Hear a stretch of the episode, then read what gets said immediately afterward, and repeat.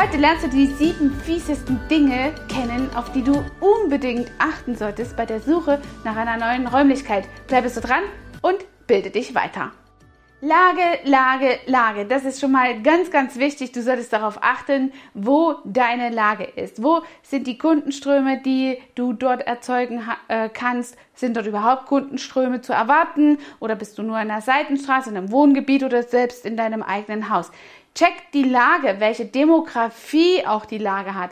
Manchmal bist du in Berlin-Hellersdorf und du hast in irgendeiner Weise nur so ein kleines Konsum-Einkaufslädchen neben dir, aber die Demografie, nämlich die Menschen da in der Platte, die sind natürlich hoch äh, frequentiert und dadurch kann es ja auch gut sein, dass du echt leichten Hebel hast zu monetarisieren und hier dein Business nach vorne zu treiben. Also Lage ist ganz wichtig. Behältst du dich in der Stadt auf, dann ist es ganz wichtig zu schauen, wer sind die Leute, die einen Stadtbummel machen. Sind es nur Touristen, dann kannst du null damit rechnen, dass du einfach bleibende Stammkunden hast. Oder sind es dort auch welche Leute, die einfach wohnen? Das ist eine schöne Wohngegend. Sind die Leute zufrieden mit ihrem Lifestyle und so weiter? Das musst du ganz, ganz, ganz dringend äh, direkt anschauen. Oder ist es vielleicht nur eine Studentenstadt, die beispielsweise ja nur zeitweise die Studenten hat? Bei uns ist das beispielsweise so, dass wir ein Trainingscenter von der Ryanair direkt an unserem Flughafen haben, denn die ganzen Ryanair stationierten Flugbegleiter, die sind in den meisten Fällen ziemliche Sparbrötchen und äh, die sind also dann aufgrund auch der Low-Cost Airline Low-Cost in ihren spendablen Dingen für sich selber. Jedoch haben wir dort ein Trainingscenter der Fluggesellschaft Ryanair. Und dort sind natürlich alle Menschen, die zuerst lernen, wie sie Flugbegleiterinnen werden, ziemlich ambitioniert und kommen natürlich auch mit ihrem alten Lebensstandard dort rein und sind auf jeden Fall darauf angewiesen, dass sie ihren Grooming-Check gut hinter sich bringen und auch bestehen. Das heißt also, sie müssen wie aus dem Ei gepellt sein. Und wenn dann der italienische Freund noch kommt, um sie in der Zwischenpause mal zu besuchen, dann ist es ganz, ganz wichtig, dass auch hier das Haar entfernen mit in eurem Portfolio ist. Also jedenfalls bei uns ist das so wichtig, weil sie dann ja auch dieses Pool-Training haben. Also darauf abgestimmt haben wir immer auch mal Zeitressourcen, die wir für diese Menschen benutzen. Und dann gibt es eben auch noch die Fastlane, die wir dann äh, dort, diesen Fastlane-Zuschlag, den wir dort aufgeben, äh, der einfach dafür sorgt, dass diese Leute, die schnell drankommen wollen, nur kurz da sind, auch in einem Gebiet von einem demografischen lowen Gebilde einfach gut abgeholt werden können. Das bedeutet, sie bezahlen ein bisschen mehr, wenn sie schnell drankommen wollen. Dann haben wir bei uns auch noch die Polizeischule. Das ist auch so eine Uni-Art, in der die Polizeischüler immer nur eine Zeit äh, da sind. Das kann immer noch mal gut sein, um deine Lücken zu füllen, aber es sind halt einfach keine Kunden, die aufgrund ihrer beruflichen Situation jetzt spendabel sind und auch nicht lange bleiben, falls sie spendabel wären, weil sie ja in so einem rotierenden ja, Modus ihres Lebens- und Ausbildungszykluses sind. Also check das richtig gut.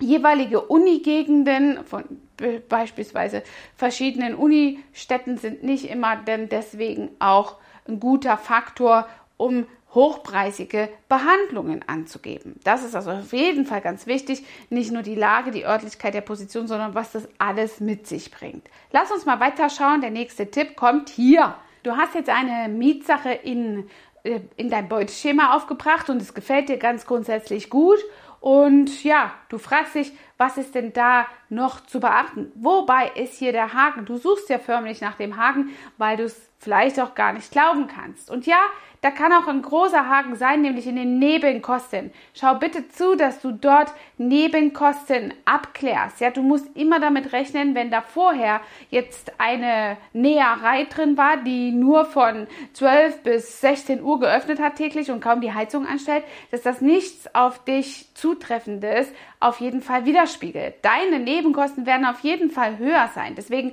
orientiere dich immer auch an den Nebenkosten, mit welchem Gewerk vorher auch dort gearbeitet wurde in jeweiliger Räumlichkeit. Ansonsten hast du eine echt fette Nachzahlung zu erwarten. Du kannst dann einfach deinen Abschlag etwas höher stellen von ganz alleine. Besonders jetzt in dieser Zeit ist das echt sinnvoll, damit du nachher nicht auf so einem riesen Batzenberg sitzt und nicht weißt, wie du von hinten nach vorne gut agieren könntest. Also die Nebenkosten sind bei uns ja einfach immer höher. Wir müssen heizen, weil Menschen barbusig da liegen, wenn wir sie massieren beispielsweise. Wir brauchen mehr Wasser, weil wir Fußpflegen oder Gesichtsbehandlungen machen.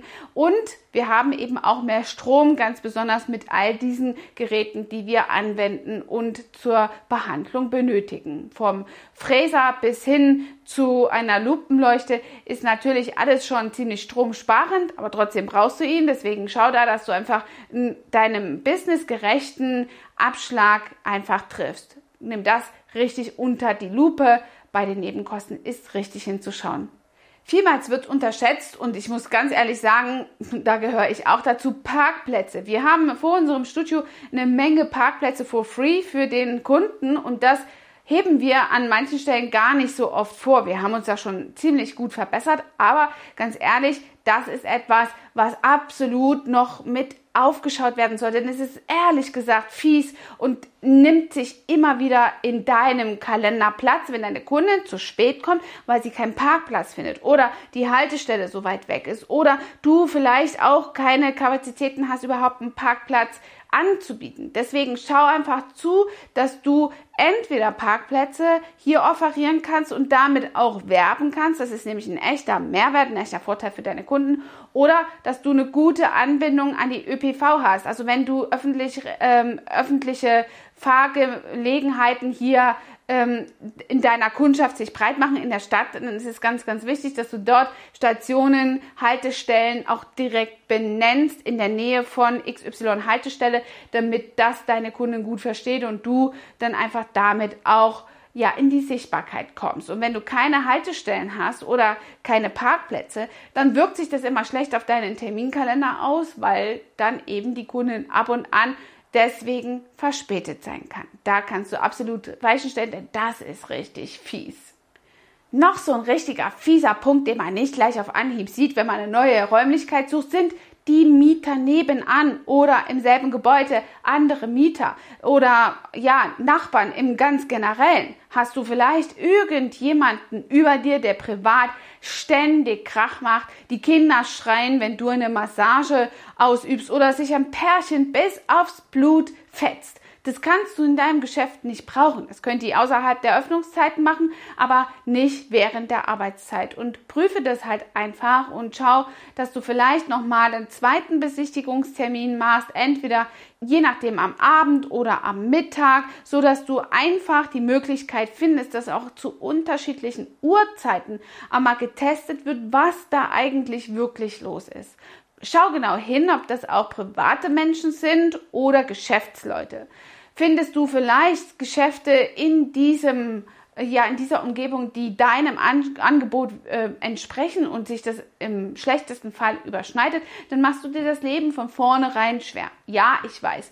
Ähm, Konkurrenz belebt das Geschäft und absolut belebt es das bei dir und nicht bei dem anderen. Das ist ja schon richtig und treibt dich sicherlich auch an. Aber musst du es dir denn schwer machen am Anfang? Also wenn du das ausschließen kannst, dann ist es natürlich eine gute Sache. Und du solltest natürlich ganz gut reagieren, wenn dort jemand ist, der dasselbe Angebot hat wie du ähm, durchleuchtet diejenige Person, ob und wie sich das ja, Portfolio des Angebotes überschneidet. Könnt ihr vielleicht euch sogar noch ergänzen oder ein ganz fieser Trick jetzt von mir an dich. Überprüfe die private Situation dessen, der sich dort als Mieter für dich in Konkurrenz begibt, denn dann kannst du auch sehen, ob diejenige Person bald Kinder bekommt, hat sie viele Kinder. Das heißt also, das hat sicherlich auch Auswirkungen auf ihren Arbeits, auf ihre Arbeitsethik, so dass du einfach eine Möglichkeit findest, ähm, zu schauen, wie konkurrenzfähig ist die andere Person denn überhaupt. Also durchleuchtet das nochmal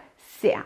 Eine richtig fiese Sache kann auch sein, dass dein Vermieter ein echtes Arschloch ist. Wenn das der Fall ist, musst du das irgendwie vorher herausfinden. Du findest sicherlich ja auch schon so eine Art von Chemie in diesem ersten Gespräch bei der Besichtigung. Wie ist dann jener äh, Mensch drauf, der das vermietet. Und schau auch einfach nach den renovierungsbedürftigen Sachen und stell diese Kontrollfrage bei deinem Vermieter. Was würden Sie denn jetzt zuerst tun, wenn Sie hier Mieter wären, äh, im Sinne von Renovierung? Und dann kommt einfach viel dabei raus. Ich stelle diese Frage auch noch gleich an einer anderen Stelle, die sehr, sehr wertvoll für dich sein kann. Aber mit dem Vermieter musst du gut klarkommen und selbst wenn du ihm zum Einstand irgendein Geschenkchen hast, Salz und Brot oder irgend so ein traditionelles Ding, was die Weichen zwischen euch gut stellt, so dass er eben auch einfach immer da ist, wenn du ihn brauchst und nicht da ist, wenn du ihn einfach nicht brauchst. Sonst hast du so einen Vermieter, der dich ständig auf der Matte steht, wenn du einfach in Ruhe arbeiten willst. Das willst du ja auch nicht. Deswegen schau mal nach, dass das auf jeden Fall als fiese Sache äh, rausfällt für dich. Eine fiese Sache ist auf jeden Fall auch die Kaution. Da bindest du richtig viel Kapital und das kannst du in dieser Zeit des Beginnens eines Umzuges ja gar nicht gebrauchen. Und dafür gibt es in der Bank oder bei der Bank eine, äh, eine Kaution in, in einer Art und Weise eines monatlichen Abschlags. Also bei mir ich würde Tausende von Euro binden, hätte ich hier eine Kaution üblicherweise auf einem Sparkonto hinterlegt. Das ist absolut eine fiese Sache, dein Geld dort zu binden. Außerdem musst du dann auch noch in der heutigen Zeit Minuszinsen bezahlen. Deswegen gehst du zur Bank und sagst, ich möchte gerne eine Kautionsversicherung. Die Bank gibt dann die Sicherheit und dafür zahlst du irgendwas rund um die zwei bis drei Euro für, dass die Bank quasi diese Sicherheit hinterlegt, ohne dass du wirklich physisch dieses Geld irgendwo einlagern musst und festfahren musst.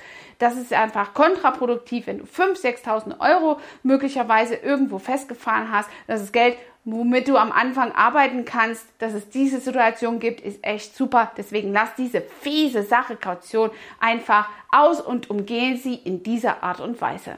Eine richtig fiese Sache ist auch die Sache, dass dir der Vormieter etwas hinterlassen hat. Nicht an irgendeiner Tapete oder irgendwas Physisches, sondern Altlasten wie zum Beispiel Telefonanschluss nicht abgemeldet, Stromanschluss nicht umgemeldet. All diese Dinge, das musst du mal schauen, dass das wirklich ausgelagert ist. Deswegen nimm einfach Kontakt zu dem Vormieter auf, wenn du kannst und das irgendwie rausfinden würdest. Dann, dann hast du Sicherheit, dass das wirklich erledigt ist. Möglicherweise könnt ihr euch noch unterstützen. Du kannst sagen, ich kann diese Telefonnummer einfach übernehmen oder den Vertrag. Das müsst ihr alles schriftlich festhalten. Aber dann Genau dann stellst du auch nochmal diese Kontrollfrage, was würden Sie denn, wären Sie dort geblieben, als erstes tun, um sich richtig wohl in diesem Geschäft zu fühlen, im Sinne von Renovierungen, Verbesserungen, egal wie. Das ist also auf jeden Fall aus dem Mund des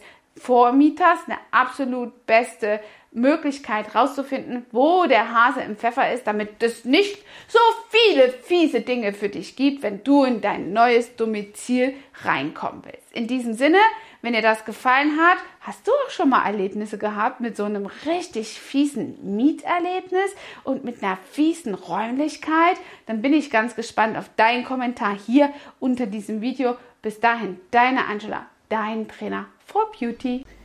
Hat dir diese Folge gefallen und du möchtest vielleicht sogar mehr davon? Dann abonniere den Podcast Style Up Your Life, damit du keine Folge mehr verpasst, um dein stylisches Leben noch stylischer zu machen.